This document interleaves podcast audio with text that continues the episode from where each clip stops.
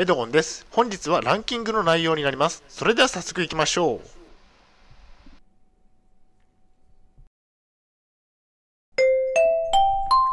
はい、H キャップチャンネルにようこそ。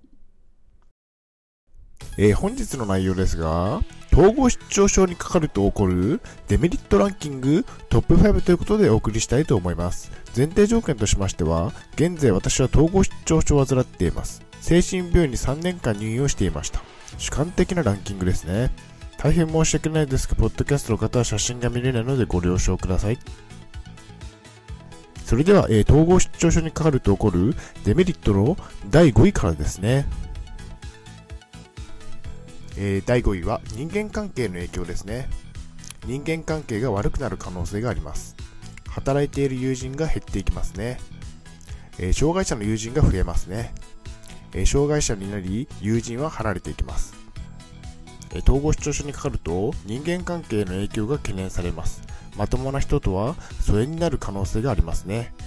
まあそうです、私も統合失調症にかかってから、えっと、まともな、えっと、友人が減って、えっと、障害者の友人が増えた傾向がありますね。え次に第4位ですね。第4位はパニック発作ですね。パニック状態に陥ることがあります。え衝動的になるんですね。ひどければ精神病院へ入院することになります。落ち着くまで退院できませんね。統合失調症にかかるとパニック状態に陥る危険性があり要注意です。そして衝動的な行動に走りやすくなります。精神病院へ入院をしてしまうかもしれませんね。私もパニックになり3回の精神病院への入院を経験しましたね。次に第3位ですね。第3位は働けないと。働くことができません。収入も減っていくでしょう。障害年金や生活保護に頼ることになりますね。最低限の生活を送ることになります。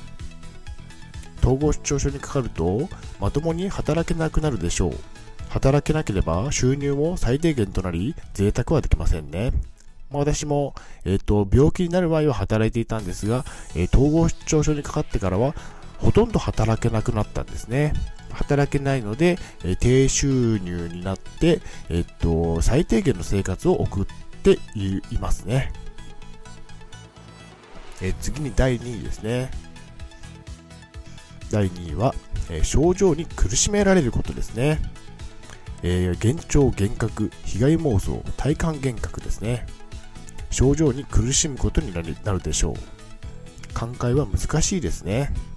10年以上と長期にわたり症状を感じることになりますね。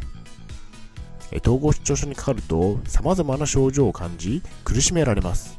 寛解は難しくお薬を飲み続けなければいけませんね。まあ、私も30代の中頃に統合失調症にかかって、で、10年近くもう症状を感じているので、えっと、寛解するのは結構難しいなというふうに感じていますね。え次に第1位ですね。第1位は、仕事の能力が下がることですね。仕事の能力は下がります。一般就労は難しく、障害者雇用でもギリギリですね。無理はせず暮らしていくことがおすすめです。療養が一番ですね。仕事の能力が下がり、一般就労は難しいでしょう。一部の人は一般就労もできるかもしれませんが、大体は障害者雇用となります。無理はせず療養をしましょう。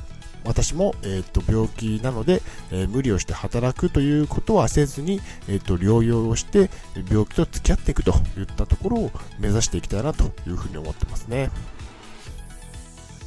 えそれでは本日の行動プランに入っていきたいと思います。え無理はしないのが一番です。無理をすると精神病院へ入院をする事態になりますね。仕事もできる範囲で良いでしょう。統合失調症にかかったら無理はしないのが良いでしょう。仕事も頑張りすぎず、障害者雇用で働ける方は働いても良いかもしれませんね。まあ、私も、えっと、無理して働かずに、えー個人事業主となって、今は、えっと、ネットワークで、えっと、仕事をしていますね。